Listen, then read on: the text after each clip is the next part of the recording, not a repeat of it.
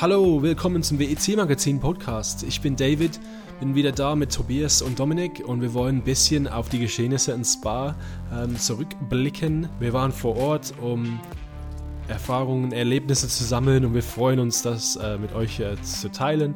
Ähm, und wir schauen mal ähm, aus drei verschiedenen Blickwinkeln, was das Renngeschehen äh, betrifft. Wenn ihr ein Anliegen habt, dann ähm, schreibt uns mal auf Instagram oder Facebook oder per Mail at podcast.wec-magazin.de. Wir werden uns immer über eine gute Bewertung freuen ähm, auf dem Podcast-Anbieter eurer Wahl. Und ähm, ja, es bleibt mir nur noch zu sagen, viel Spaß beim Zuhören. Super. Ja, dann ähm, schießen wir los. Ähm, das äh, zweite Rennen des Jahres, erste Sechs-Stunden-Rennen ähm, im, in, in der Saison 22, 2022. Ähm, ja, ziemlich viel passiert. ähm, wir haben ja. viel zu besprechen. Aber ähm, genau. Ähm, heute, heute, eine, heute eine kleine Besonderheit kann man vielleicht dazu sagen. Wir haben das Rennen aus drei unterschiedlichen Perspektiven wahrgenommen. Ah, oh, stimmt. David war vor, ja. David war vor Ort Domi hat es im Livestream gesehen und ich habe es nur in Textform nachgelesen. ja, das ist, ähm, das ist interessant eigentlich, ne? Ähm, wie wir das so empfunden haben, jeweils. Ne? Ähm, gut, ja, da, es war ein ziemlich ähm, ereignisreiches Rennen, würde ich sagen. Kamst du überhaupt dann, Tobias, kamst du dann überhaupt mit? Also mit all dem, was passiert ist, so durch den Text, äh, Ticker und so? Begr sagen wir mal begrenzt. Ich hatte das Problem, dass ich zeitlich nicht wirklich äh, den Ticker lesen konnte. Ich hätte dann versucht, ein bisschen zu überfliegen, aber es war dann tatsächlich zu viel Text, also dass ich dann einfach nur so versucht habe, ein paar Highlights rauszusuchen. Das war aber, habe ich dann auch gelassen. Also entweder man verfolgt es immer komplett mit oder man lässt es dann doch bleiben. Rennen gucken konnte ich auch nicht wirklich. Also ich hatte dann die letzte Stunde versucht, so ein bisschen, aber ich habe auch überhaupt nicht durchgesehen, kam nicht richtig rein. Und das war insgesamt der Punkt, wo ich gesagt habe, du, wir machen einen Haken dahinter. Ich hoffe, dass ich den morgen sehen kann und dann schauen wir weiter. Das Wochenende war für mich ist zum Abhaken tatsächlich, ja.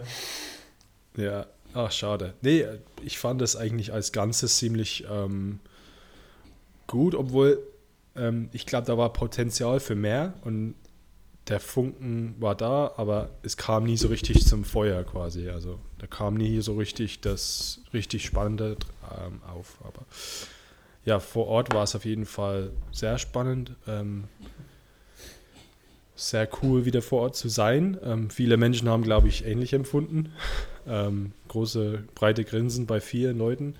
Ähm, man auch, man hat tatsächlich nichts mehr von einer Pandemie gemerkt. Also nur vereinzelt Schilder hier und da, aber es gab keine Beschränkungen, was Einlass betrifft. Es gab keine Beschränkungen, was Fahrerlager betraf. Es gab nichts so richtig. Oder gut, die, die Buden waren voll, ähm, die, die, die, Pommesbuden und die, die Biertheken waren alle rappelvoll.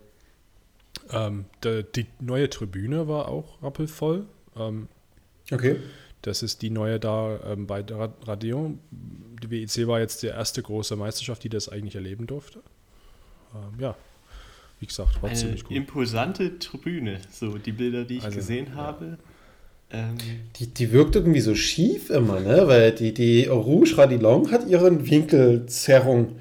Und die Tribüne, denkst du immer so, die ist vorne höher als hinten, wenn du die siehst. Das sieht am Bild im Fernsehen oder auf den Fotos so ganz komisch aus irgendwie. Ja, ähm, tatsächlich haben sie ja ziemlich viel von dem Gestein, was dahinter ist, weggeschlagen.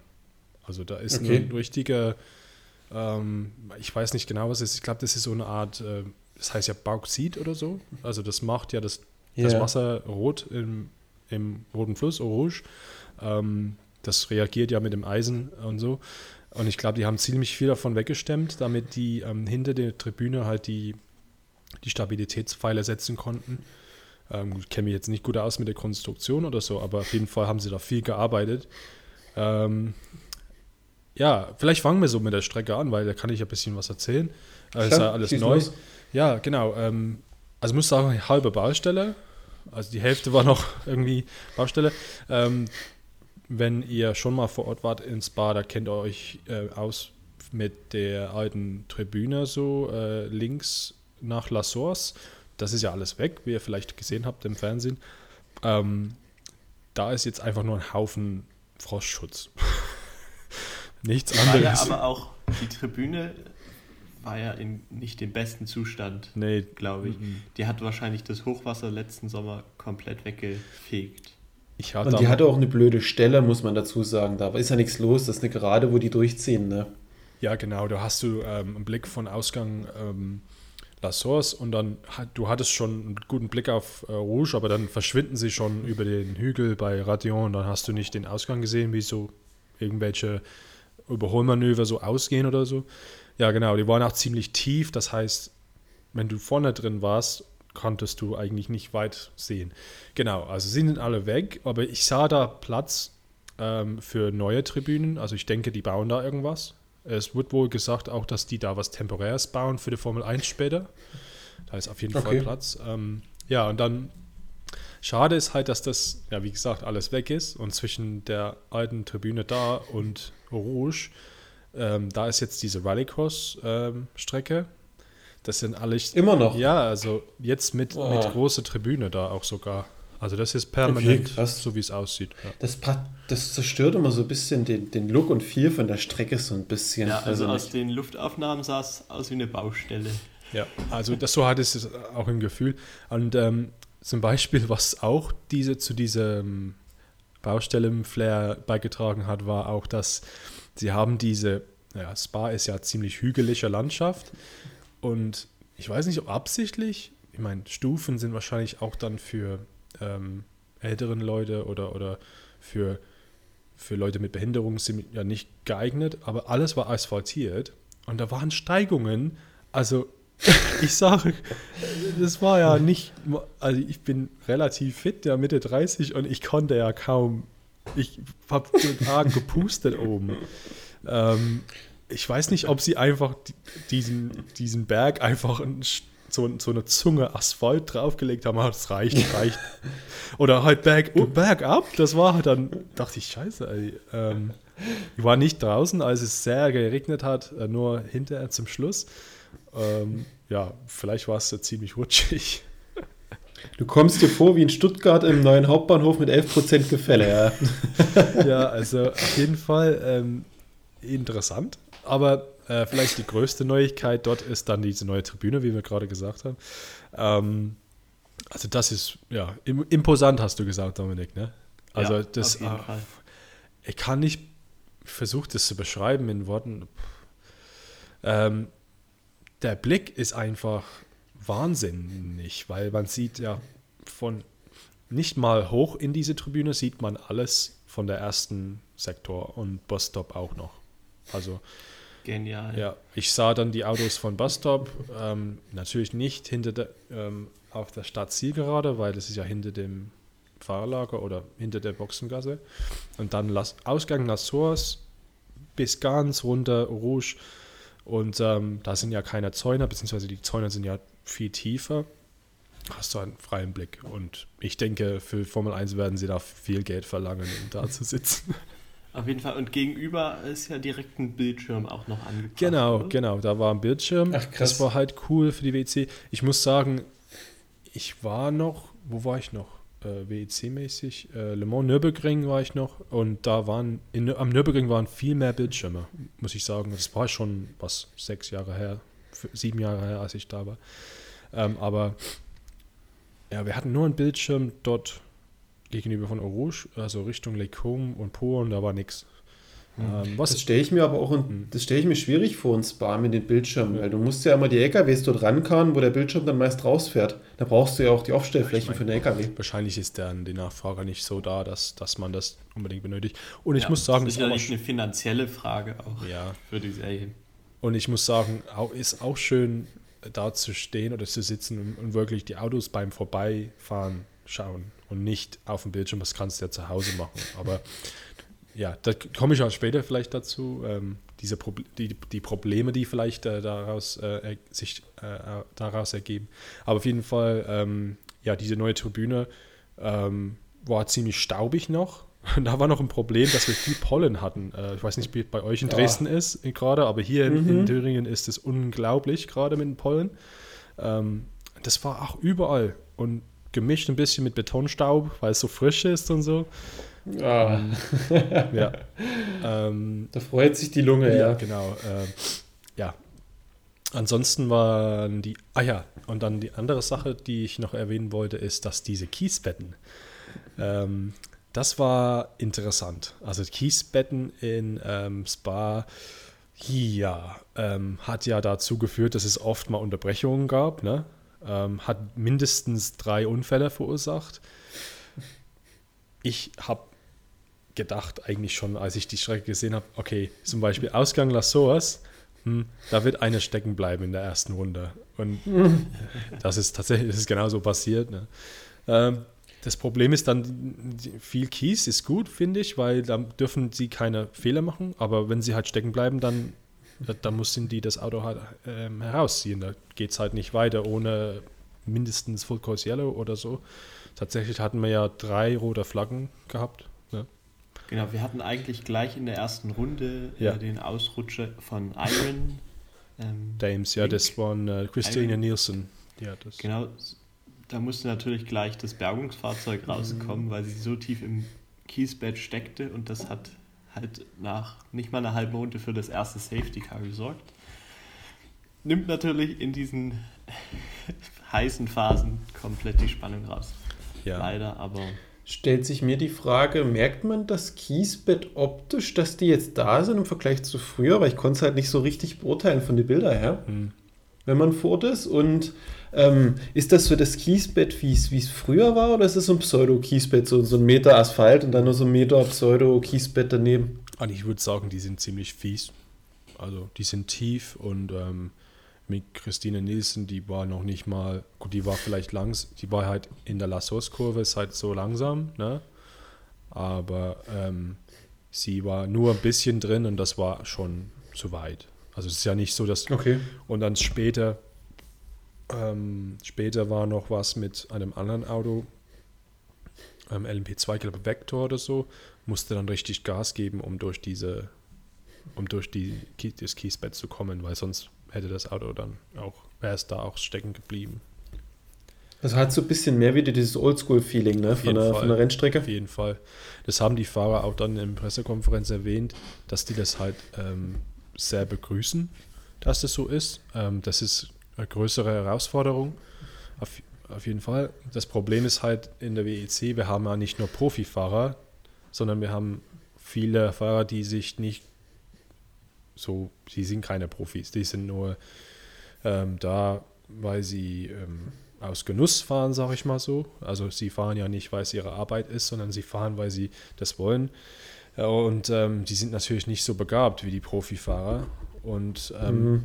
das führt meiner Meinung nach führt das dazu, führte das dazu, dass, dass wir vielleicht mehr Unterbrechungen hatten und mehr Zwischenfälle, als wir sonst in einem vielleicht rein Profirennen gehabt hätten. Ja.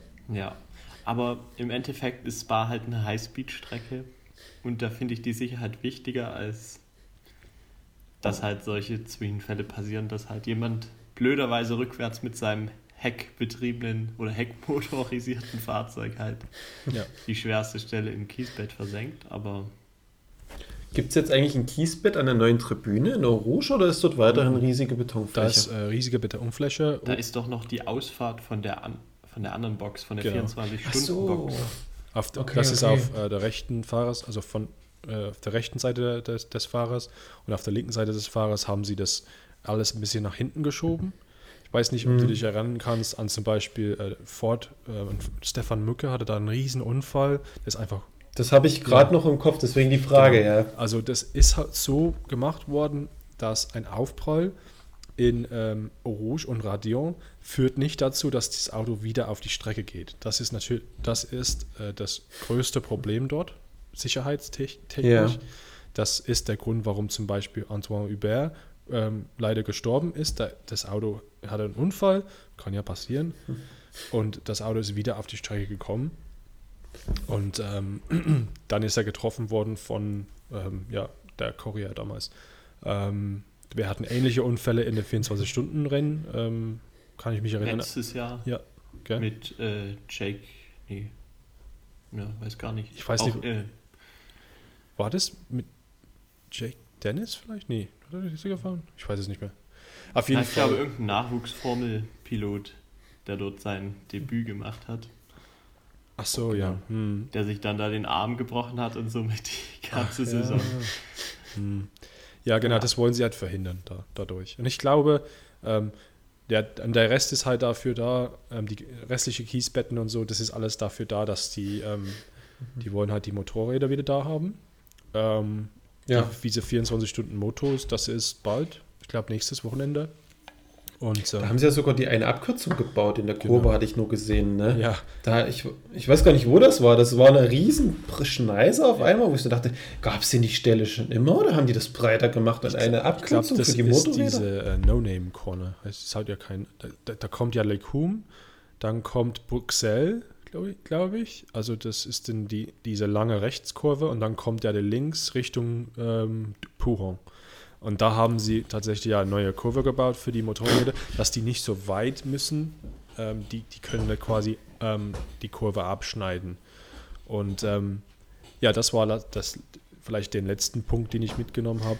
Ähm, wir hatten dann Starkregen äh, mitten im Rennen quasi, so drei Stunden. Ähm, ja, ähm, gab es ja überall ähm, Aquaplaning und so. Ähm, ich glaube, Robin Freins hat erzählt im, im, im Radio, dass er mit 90 km/h auf der Camel Straight ähm, Aquaplaning machte. Also der hatte Gefahr, obwohl auf der kerzengerade Strecke hatte er, war er in Gefahr, ähm, auszurutschen und links und rechts einzuschlagen, was, was weiß ich.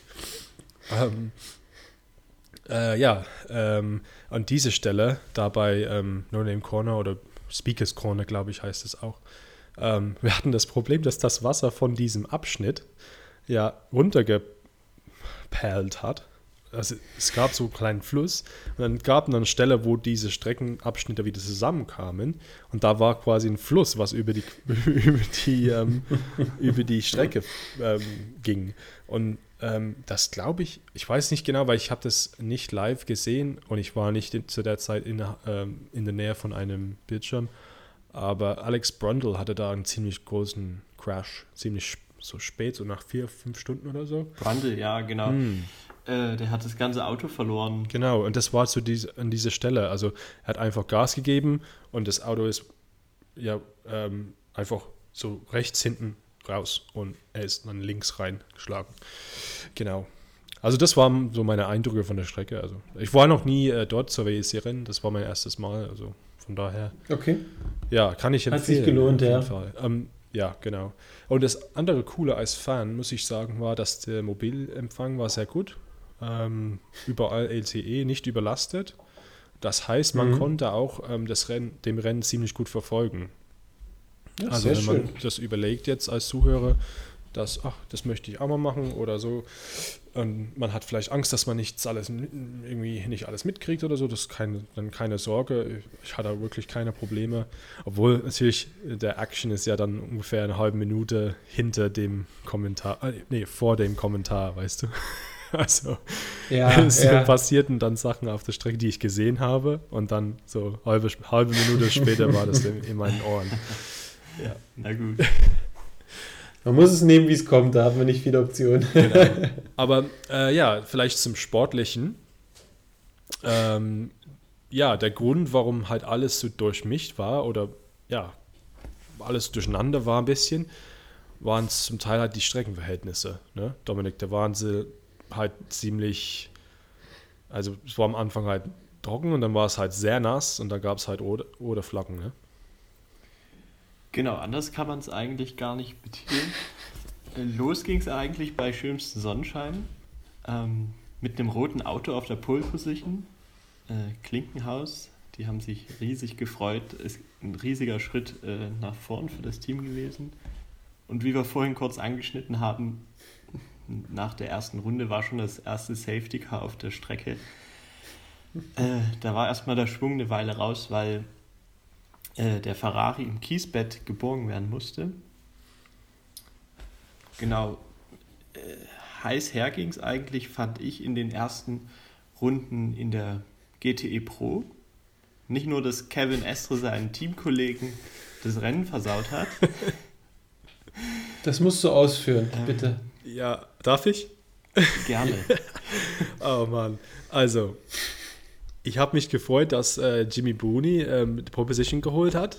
Ja eigentlich ja. nicht, ähm, in den letzten Jahren war es immer Kevin Estre. Ich habe sogar nachgeschaut. Das letzte Mal, dass Kevin Estre nicht auf Pole stand, ist das, stimmt das? Ich weiß es nicht, aber auf jeden Fall, oder das letzte Mal, als es als ein Porsche auf Pole war, und das war nicht Estre, war Le Mans 2018. Ach Gottchen. Ja, also seitdem hat Bruni, haben Bruni und Leeds nicht Pole geholt. Und dann für dieses Rennen hat Estre ähm, gesagt, gut, Micha Christensen darfst du fahren. Ähm, ja, mach, mach was Gescheites und hol uns die Pole. Hat er dann nicht gemacht und der Bruni hatte den Pole. Aber der Kevin hat gedacht, nee, nee, nee, nee, nee. Das ändern wir gleich in der ersten Kurve, weil wirklich in der ersten Kurve Lassors kam er dann äh, rechts äh, neben Bruni verbremste sich ziemlich stark und sehr fuhr, spitz reingefahren. Ja, es ist unglaublich aggressiv. Also ich weiß nicht, keine Ahnung. Ich meine, der Verbremser kann ja passieren. Na gut, ich führe mal weiter aus. Dann, dann kam ja der Bruni dann links an ihn ran, weil er nie, entweder war es so mit Estre in Berührung zu kommen oder in, in, in, in Kiesbett zu landen. Also hat er sich dann, glaube ich, leicht mit Estre berührt und dann gab es halt einen Reifenschaden. Genau, im letzten Jahr hätte man ja ausweichen können, genau, die Lenkung ja. aufmachen und äh, über die asphaltierte Auslaufzone fahren. Das konnte Puni nicht machen, weil dann hätte er festgesteckt hieß. Ja. Und somit wurde sein Reifen aufgeschlitzt von Kevin Estre. Du, so Ach ist, Gottchen. also wenn, wenn, wer das halt nicht gesehen hat, keine Ahnung, äh, guckt es auf jeden Fall an, weil in einem Slow-Mo, ich glaube, zurückblickend von Estre, sieht man, wie dieser Sidewall äh, von dem Reifen einfach so wegfliegt. Kurz nach der Berührung fliegt das Ding so wie ein Frisbee, so durch die Luft. Und der war dann, ich habe, ich saß zu der Zeit in, auf der Tribüne und sah dann, wie er so langsam wurde. Das Scheiße, das ist da, ach, das ist die äh, 91. Ähm, das war es dann. Gab es dafür eine Strafe oder? Äh, Nein. Nee, das war normaler okay, krass. Racing Zwischenfall. Mhm. Ähm, aber für Bruni und ähm, Leeds, der mit ihm auf dem Auto saß, äh, war das Rennen natürlich gelaufen. Äh, Bruni war zweimal innerhalb von kürzester Zeit an der Box. Dann war er noch einmal sch zu schnell in der Box unterwegs. Da gab es nochmal eine Strafe. Also, das konnten Ach, noch, nicht mehr holen. Noch geil war, dass der Porsche dann in der Box war, nachdem, also äh, Boni musste ja natürlich in die Boxengasse, um, die, um den Reifen zu ersetzen. Zu der Zeit war aber Safety Car wegen Christina Nielsen im Kiesbett. Safety Car hm. heißt Pit Lane Entry closed, nur Notfall darf rein. Das war natürlich ein Notfall. Ja, also, also ge gehen Reifen Sie in die Boxengasse, kein Problem. Da können Sie ja den Reifen auswechseln ohne Strafe, kein Problem. Die haben aber alle vier gewechselt. Ah. Und dann live im Fernsehen, hör, hör, also ich habe das Rennen nochmal geguckt, also den Anfang nochmal geguckt, da höre ich ähm, im, live in der Boxengasse, dann höre hör ich jemanden vom Porsche-Team rufen und dann sind sie weggeschnitten. Das Ding war, Luis hat dann später erklärt, ja, die haben dann mitgekriegt, die dürfen die anderen drei Reifen nicht wechseln. Das ist, das ist, gegen die Regeln. Die hätten dann eine Strafe gekriegt. Also hat jemand schnell ins Handbuch geguckt. Äh, äh, oh Scheiße, nee, mach die wieder runter. Und da haben die die alten wieder ran. Ey, ich sage dir, gab, da war der Wurm drin irgendwie. Beim ganzen Rennen. Also äh, ja, es gab ein paar, mal, paar Sachen. möchte man meinen, das Team fährt schon lange in der WEC. Ja. Aber, aber wie gesagt. Das erinnert mich an so manches Privatteam aus dem GT Masters. Ja. Ja, aber ja, also ich muss, sagen, ich muss sagen, da war irgendwas in dem, es war irgendwas in der Luft, weil so viele Teams haben so viele blöde Fehler gemacht. Oder halt, ja, keine Ahnung. Vielleicht kommen wir gleich ich zum. Ich denke, das wird, ja. Das wird die Pause gewesen sein. Ja. Guck mal, wann Sebring war und jetzt, äh, die Pause dazwischen tut nicht gut am Jahresanfang. Ich sag's ja. immer wieder. wirklich, wirklich ein, einzigartig irgendwie. Ähm, ja, das war der Anfang im GTE Pro und dann ähm, entwickelte sich eigentlich dann im GTE Pro zumindest der, der, der spannendste Kampf im Rennen, finde ich. Ähm, durch die roten Phasen und durch den Safety Car und an Full Course Yellow und sonst was. Also wir hatten drei rote Flaggen, Tobias, also insgesamt und ich glaube okay. fünfmal gelb, also Full Course Yellow und sechsmal Safety Ach, Car Gottchen. oder andersrum, ich weiß es nicht mehr. Genau. Also nicht viel mit freiem Fahren auf nee, gut Deutsch. Nee, das war schon ziemlich ähm, ja, unterbrochen, sagen wir so. Aber zum Schluss war es dann halt Frage in Porsche und ähm, Christensen hinter ähm, Calado und Calado so, ähm, so deine Freude vielleicht, ähm, ja, hatte die Nase vorn zum Schluss. Und da, der Christensen hat es aber versucht. In der letzten Kurve, ich weiß nicht, ob das ist. Das habe ich gesehen, also ja. Nochmal hier ähm, irgendwas durch den Inside schicken oder so. Nee, hat nicht geklappt. Aber es war cool. Man hat halt gemerkt, dass der Ferrari an sich nicht gut liegt, aber wenn es feucht ist oder man nicht konstantes Wetter, dann funktioniert auf einmal übelst gut. Ja. Das hat dann der, der Calado in Pressekonferenz gesagt, dass er ähm, gemerkt hat, ja, wie, wie du meinst, ähm, im Trockenen haben sie den Pace nicht, aber wenn es regnet, dann ist alles frei quasi. Ja. Ist jetzt nur problematisch, dass Ferrari gewonnen hat, weil die jetzt für Monza eine Strafe, eine entsprechende BOP-Strafeinpassung kriegen, weil ja Le Mans nicht gewertet wird für die BOP. Ja, genau. Ah, ich weiß nicht, was. Reden wir nicht drüber. Ich meine. Als hätte ja. Porsche das mit Absicht geplant, weißt du, um Monza nochmal so richtig schön reindrücken zu können. Es ist unglaublich. BOP-Spielchen, ey. Ja, Gott. Nee, nee. Ja, und ähm, ansonsten, vielleicht gehen wir dann weiter mit den Problemen ähm, im Hypercar, ähm, weil gab es ziemlich krasse Situationen für Sebastian Buemi. Aber zunächst möchte ich noch mal ganz ja, kurz. Äh, Entschuldigung. Wir hatten ja den, die, die Pole-Premiere von Klinkenhaus ja. in Spa. Ähm, und die erste halbe Stunde war ich echt überrascht, weil ähm, Olivier Pla im Auto ist Top-Runden gefahren und äh, die Toyota sowie der Alpine äh, schien jetzt erstmal gar nicht ranzukommen. Das ging eine gute halbe Stunde, vielleicht 40 Minuten, ähm, bis ich dann Buemi, der direkt äh, Olivier Pla verfolgt hat, äh, ihn zurechtlegen konnte und dann äh, ja, hat er eigentlich innerhalb einer Runde zwei Plätze verloren an beide Toyota, wurde dann auf drei zurückgedrängt. Ich glaube, die haben sich dann sogar einen Boxenstopp ähm, ähm, geholt, die Klinkenhaus-Mannschaft. Aber bis dato äh, war ich echt überrascht von der Performance und dass Toyota da nicht in der ersten Hälfte nicht standhalten konnte. Aber vielleicht war es auch nur ein, ein leichtes Ab- und Antasten vom Team. Mich hat gefreut, dass die Glickenhaus halt die Toyota so ein bisschen gepusht haben. Ähm, das hat der Alpine im Sebring gemacht, dass die einfach nicht mehr so bequem fahren können. So, ich weiß nicht, was die damals mit LMP1 äh, gefahren sind, aber mehr als 70 Prozent sicherlich nicht. Ähm, haben sie das mhm. alles zurückgedreht. Die müssen ja das Risiko gar nicht eingehen oder musste nicht. Jetzt müssen sie vielleicht etwas Risiko nehmen und sehe da, ähm, ja, äh, Glickenhaus Pole und dann, wie du meintest, gut dabei. Und da war für mich auch noch alles drin. Ich meine, da kann ja alles noch passieren. Ähm, dann ist was passiert. Ja, genau, dann ist was passiert tatsächlich. Im Endeffekt äh, wurde die Strecke etwas feuchter. Ja. Die Rennleitung hat, glaube ich, auch äh, die Ansage gemacht, äh, die, das Regenlicht einzuschalten. Da gibt es zwei Stufen. Bei leichten Regen und wenn es wirklich strömender Regen ist, noch ein helleres Licht. Ähm, und unter diesen Bedingungen haben wir dann den, den LMP2-Wagen vom Team Bratislava äh, verloren. Der ist hart eingeschlagen mhm. äh, bei feuchter Strecke und da wurde die Session das erste Mal äh, mit der roten Flagge komplett ja. unterbrochen. Und an dem Zeitpunkt hatten wir eigentlich Buemi als führenden Fahrer.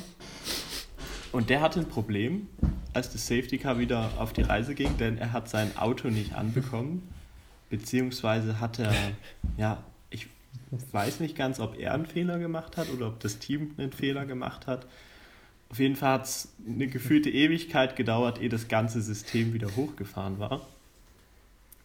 Ja, die haben uns das leider nicht erzählt, genau was passiert ist. Sie haben nur gesagt, Hybrid Problem hinterher. Also, er hat irgendwas gemeint vom Power Cycle, also Genau. Das habe ja. hab ich auch in der Zusammenfassung, hatte ich es wohl ge gehört, dass irgendjemand meinte, der hätte die Startprozedur verkackt gehabt, ja. dass das Auto von der falschen Reihenfolge gestartet hatte und dann hat es irgendein System abgewürgt und dann musstest du ja. alles nochmal runterfahren, wieder hochfahren, zigtausend Computer und Bordsysteme da drin und das hat wohl das Problem verursacht. Genau, genau also Buemi hatte selbst äh, beim Team angefunkt und meinte, ich brauche nochmal einen Techniker oder Mechaniker, der mir das Auto startet, so nach dem Motto. Und da kam nur die Meldung zurück, wir haben ein Problem, bitte startet das Auto neu. Das hat dann ewig gedauert. Und ja, äh, dann ist er ins Fahren gekommen. Er hatte Glück, dass sein Teamkollege hinter ihm stand, weil sonst wäre das ganze Feld wahrscheinlich schon längst an ihm vorbeigefahren. Genau. Ähm, aber das ist dann passiert, auf Hälfte der Strecke ist er das erste Mal stehen geblieben. Äh, und beim zweiten Mal stehen bleiben sollte er das Auto komplett abstellen von seinem äh, Team aus. Und somit haben wir den Führenden verloren, der sich sehr stark geärgert hat.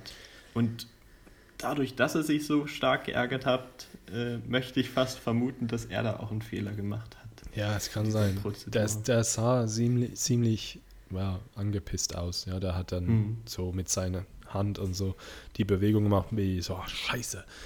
Weil kann sein, dass es, wie, ja, ja, wenn ich vermute auch, dass das vielleicht mal ein relativ dummer Fehler war oder irgendwas Leichtes oder Einfaches, was halt kaputt gegangen ist.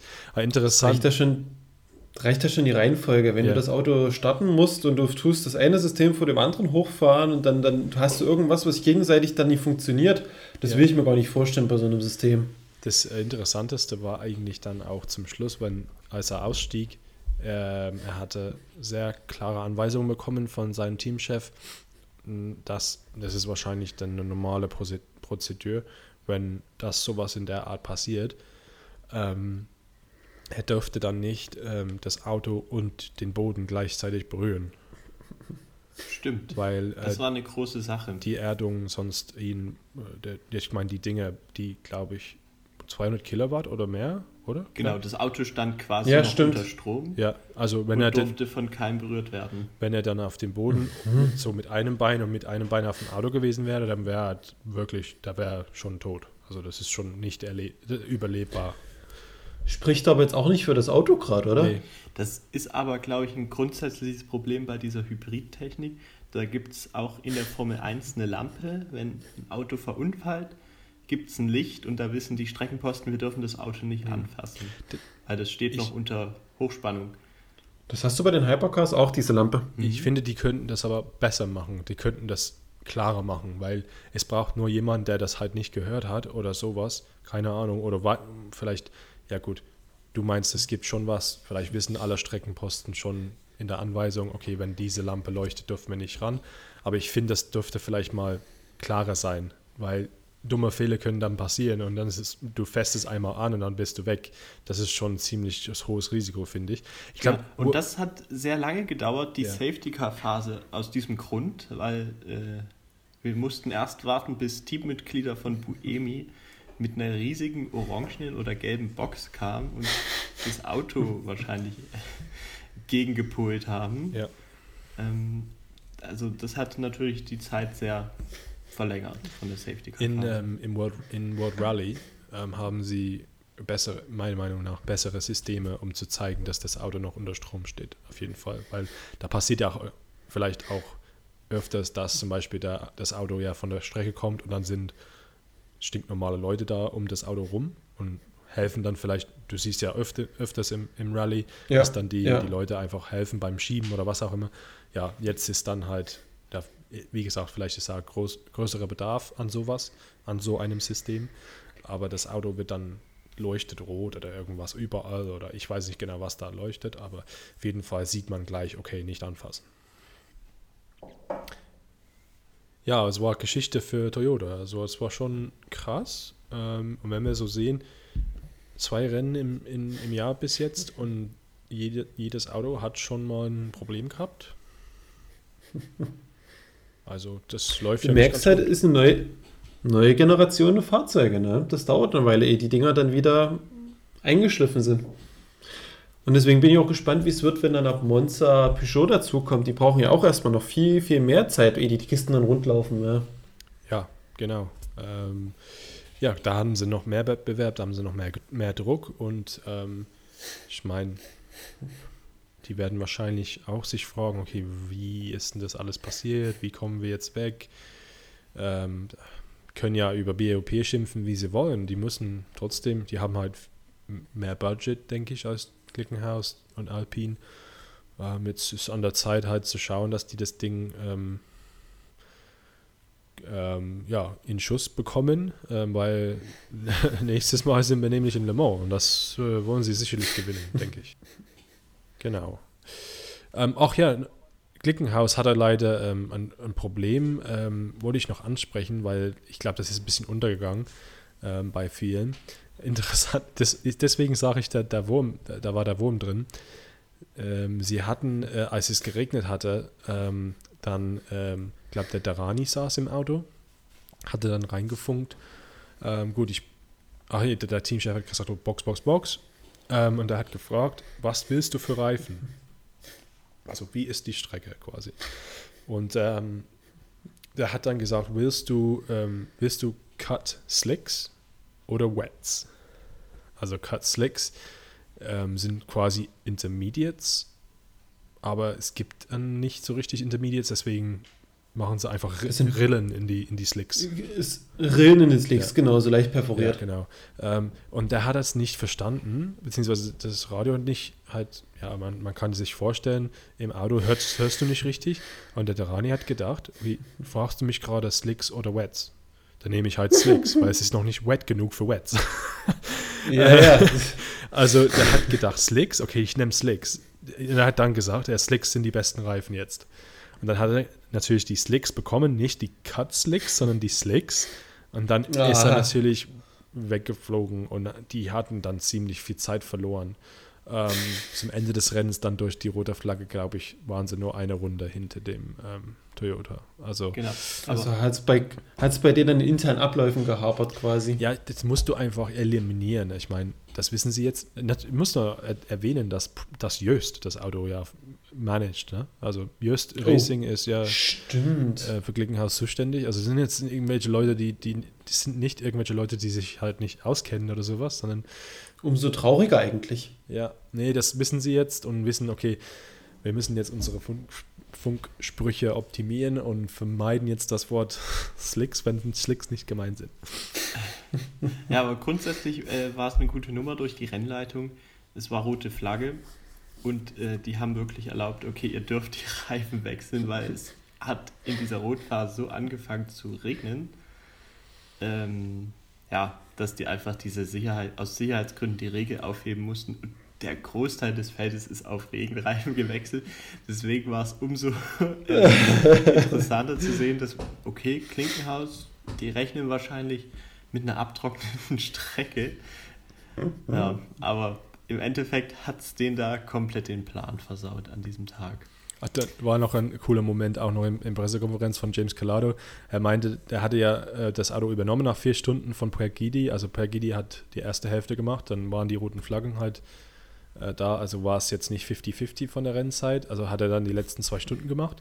Da ist eigentlich ins Auto gestiegen, hatte kalte, kalte Bremsen, kalte, nasse Reifen und wusste überhaupt nichts mit sich anzufangen, hat sich tierisch aufgeregt darüber im Funk dann hat er das ausgemacht und hat sich gefangen und dann war er wieder da und hat dann das Rennen gewonnen. Das fand ich ziemlich lustig, dass er das so zugegeben hat.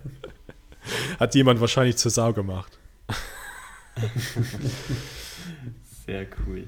Ähm, genau, LMP, äh, LMP, Hypercar-mäßig ist dann gar nicht mehr so viel passiert, möchte ich meinen, außer dass wir ein sehr interessantes Gesamtpodium äh, gesehen haben. Wäre ein guter Abschluss für die Hypercar-Frage. Genau. Sag nochmal, wer hat die gewonnen jetzt auf der Gesamtpodium und Hypercar? Ähm, sieben wurde gewonnen. Ähm, erster Sieg, ja, letztes Mal haben in Sebring sind ausgefallen, also sieben hat gewonnen und dann war Alpine. So irgendwie da, aber nicht da am, in dem Wochenende. Also ähm, vom Performance her irgendwie hatten sie das nicht ganz. Kein Vergleich zu Sebring.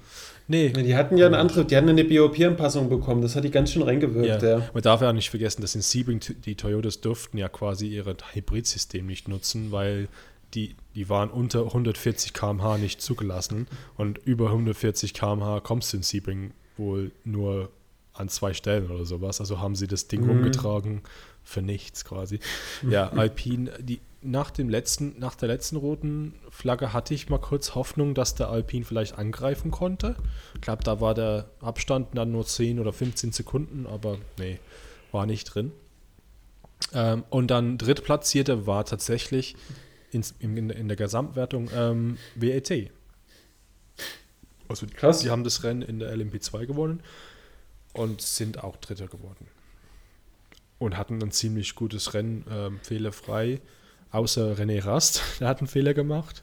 Ähm, wurde auch ein bisschen belächelt vom Team deswegen, aber ja, der nimmt es ja, der nimmt's ja stolz. Ist ja kein Thema. Ähm, ja, und dann war Glickenhaus, glaube ich, Vierter insgesamt, gell? oder? Ich weiß es nicht. Wo sie ich weiß nicht, wo sie schlussendlich dann gekommen sind in, in der ähm, Gesamtwertung. Also in der, Hypercar-Wertung sind sie Dritter geworden, aber gesamt waren es, glaube ich, nur Fünfter oder Sechster. Ich, glaube, ich glaube, sie waren nicht Vierter. Neunte. Ich glaube, sie waren Neunte. schlechter. Es waren, die waren Neunte sogar. Oh. Das hat, Sehr viel ist, schlechter. Ist, ja, es ist halt wegen der, wegen der roten Phasen. Und noch, noch, also in Bezug auf LMP2 Hypercar, äh, wenn man die Sektorzeiten angeschaut hat, die LMP, äh, sorry, die Hypercars waren in der ersten und in der dritten Sektor sehr schnell, natürlich. Das sind die Sektoren mit dem meisten Speed, also brauchst du Geschwindigkeit an der Camel Straight, Blanchiment zum Beispiel. Ähm, und in Sektor 2, ähm, die waren sehr langsam, sogar langsamer als die LMP2s. Also deswegen waren die sehr nah aneinander und meiner Meinung nach bedarf es unbedingt eine Anpassung äh, für die LMP2s, dass die ein bisschen langsamer werden, weil. Und die kommen ja erst 24, glaube ich, kommt erst das neue LMP2-Reglement. Und bis dahin bleibt das so, wie es ist. Ganz furchtbar. Sieht nicht gut aus für mich, finde ich. Und, und ich meine, wenn wir jetzt die Probleme gesehen haben von den Autos, schaut auf Le Mans. Ich finde, dieses Jahr ist wirklich die Wahrscheinlichkeit höher, höher denn je, dass wir wirklich einen LMP2-Gesamtsieger haben. Aber das ist vielleicht ich nehme Wetten entgegen. Wer bietet mehr? Also ich, ich würde sogar WRT auf einem Gesamtpodium ja. auf jeden Fall sehen. Ähm, die sind letztes Jahr einfach, haben im letzten Jahr schon so einen starken Job gemacht und das Team ist einfach stark aufgestellt. Und ich muss auch sagen, dieses Wochenende haben wir auch wieder Audi-Gesichter, sowohl journalistischer Seite als auch entscheidende Audi-Gesichter an der Strecke gesehen. Ähm, ich bin gespannt. Ich, was es soll wohl kommt. tot sein, das Audi. Soll wohl schon Geschichte sein, aber wer weiß. Wer weiß. Steht in den Sternen. Naja, ähm, gut, dann ja, LMP2 noch. Zweitplatzierte war wieder WLT. Also sie haben jetzt wirklich eindrücklich bewiesen, dass die das Zeug haben, finde ich. Ähm, Voll. Und ich meine, es wird ja gemunkelt, wer macht ähm, LM, also wer macht Hypercar als Privatmannschaft. Ob Audi dabei ist oder nicht, sieht ja eher nicht danach aus, wie gesagt. WEC will unbedingt dabei sein und es wurde halt gemunkelt, dass die vielleicht mit BMW arbeiten. Ähm, das wäre verrückt. Ja. Aber wäre für BMW natürlich ein krasser Move, dann hätten sie einfach erstmal Siegchancen seit vielen Jahren und würden ernst genommen werden. Das wäre natürlich ein Riesending, weil WEC hat eine lange Geschichte mit Audi fährt ja noch Audis in GT3 Sport. Das wäre halt ein Riesending, wenn sie auf einmal zu Audis, sag mal, größten Kon Konkurrent, also Audi und Porsche sind ja die gleiche Marke, äh, gleiche, gleiche, gleiches Aber Konzern. Ich, ich, ich könnte es verstehen, weil äh, streng genommen hat Audi die ja vor die Tür, vor die Nase so ein bisschen gestoßen mit diesem ganzen, wir wollen eigentlich jetzt so ein bisschen warten, wir pausieren das Projekt und die hatten sich voll drauf eingeschossen. Mhm. Und das Einzige, wovor ich Angst habe bei der ganzen Geschichte, äh, wenn ihr euch mal den neuen BMW i4 anschaut, das neue Elektroauto, die haben jetzt ein komplett neues Design vorne bei der Front und die, die LMDHs greifen ja die Stilelemente auf. Müsst ihr euch mal bei Google eingeben, i4. Der hat eine riesige nierenförmige Nase. Oh mein das Gott. Ist das ist ne? Das, das ist so riesig, das, das will ich mir gar nicht vorstellen, wie das Ding, was dann für Memes wieder dadurch entstehen. Das, wird, das tut mir das Team leid. Das ist, da war das letzte BMW in der WEC ein Scheißtrick dagegen. Ah.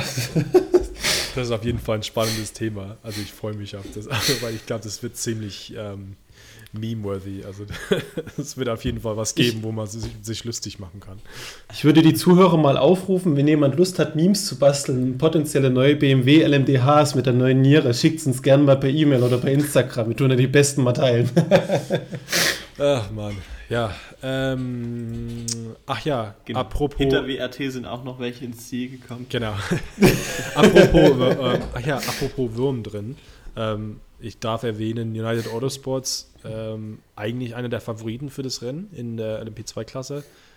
Sie hatten ein Problem mit der Tür. die konnten die Tür nicht aufkriegen. Und pass auf, die haben einfach die andere Tür genutzt. Auf der anderen Seite. Was ich ziemlich brenzlig fand mein, äh, für meine Begriffe, ähm, ja. wenn das Auto ja einschlägt und bei, ich meine, es gibt zwei Türen aus einem Grund, aus Sicherheitsgründen natürlich, und die Tür wenn die nicht aufgeht, dann ist das doch eine Sicherheits, ähm, ja, da ist verminderte Sicherheit auf jeden Fall, ne?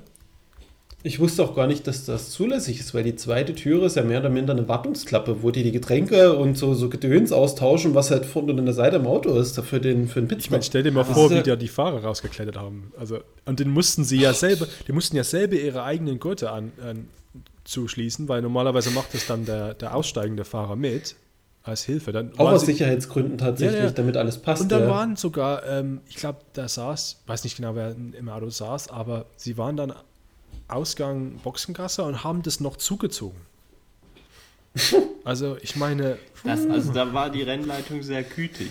Hm, also das war für mich hm? ziemlich brenzlig, muss ich sagen.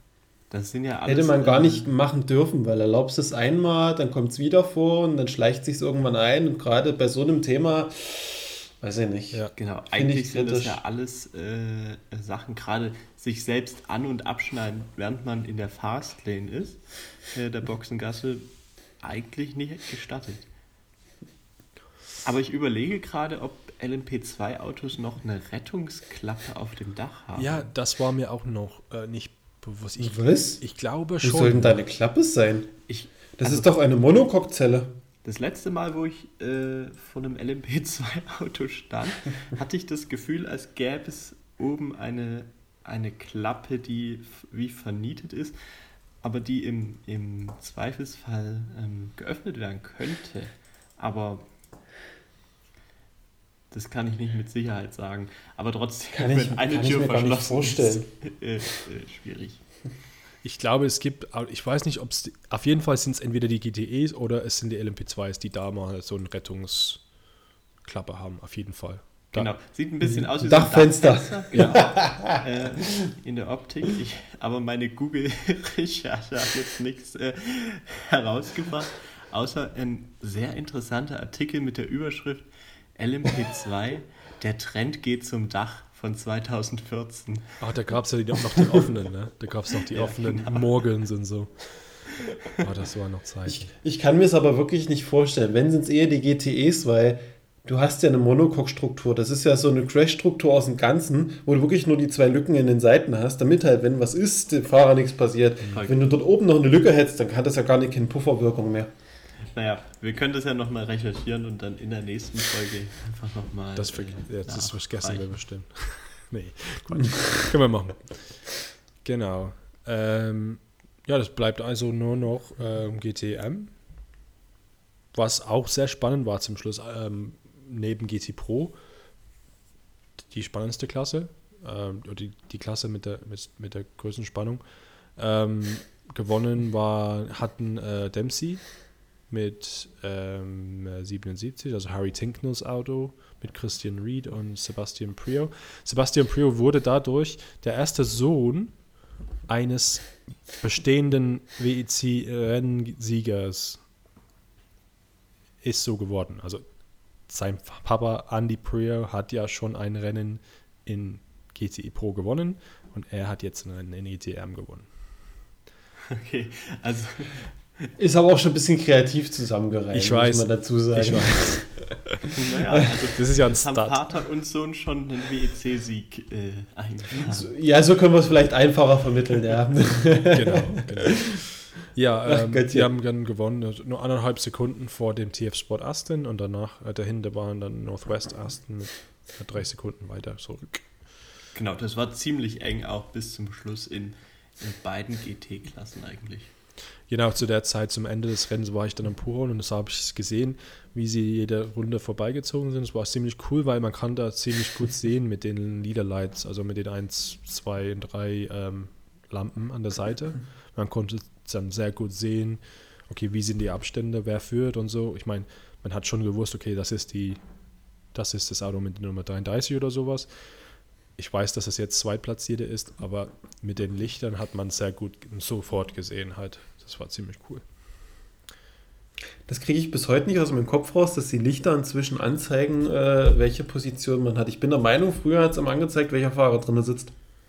Das ist andere, das, da verwechselst du wahrscheinlich, verwechselst du wahrscheinlich deine Serien. Oder da hast du. Das ist bis heute in meinem Kopf drin. Ich kriege das nicht raus. Ich denke immer wieder, es ist der Fahrer. Ja, das Lichter macht mich jedes Mal körre. So.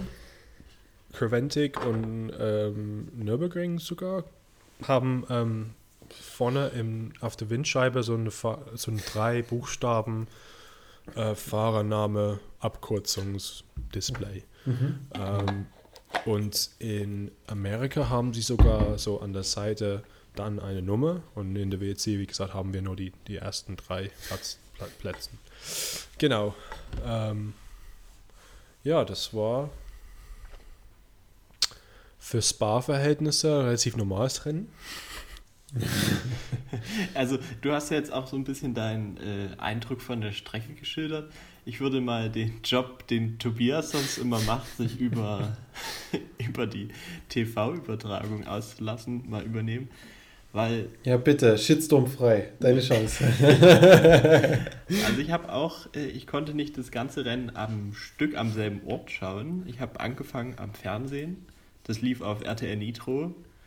Ähm, eigentlich wie man es gewohnt ist, ähm, von, von der 24-Stunden-Nürburgring-Übertragung. Äh, wenig Werbung und eigentlich guter Stream. Sie hatten auch diesmal einen interessanten Gast mit Jörg Bergmeister, den mhm. ich so auch noch nie als Kommentator erlebt habe. Aber ja, gelassene Person, er arbeitet immer noch für Porsche und natürlich dadurch, dass er halt jahrelang WEC gefahren ist, sehr viel Erfahrung mitgebracht hat. Also das hat Spaß gemacht und äh, für zwischendurch habe ich mir den Stream einfach auf RTL Plus angeschaut. Da lief quasi dasselbe wie auf RTL Nitro. Ich hätte persönlich gedacht, dass dann dort keine Werbung kommt.